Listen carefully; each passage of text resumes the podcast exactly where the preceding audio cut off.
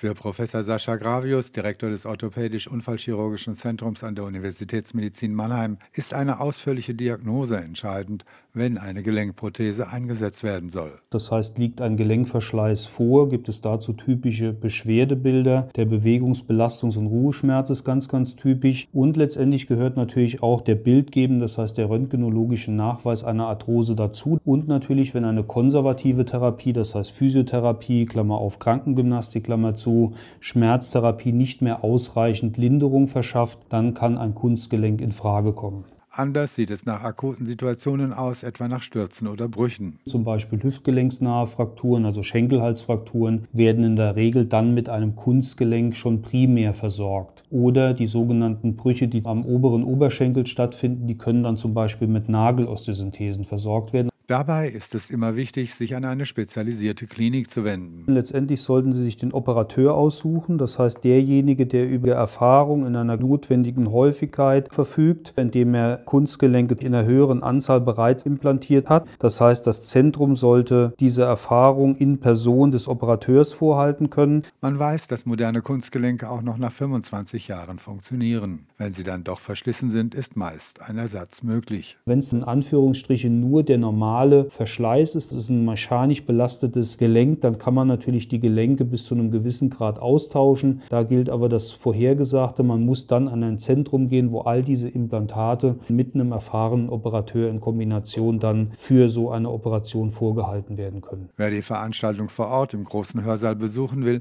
muss sich an die aktuellen Corona-Regeln halten. Die streng limitierten kostenlosen Tickets werden unter www.medizinfürmannheim.de verlost.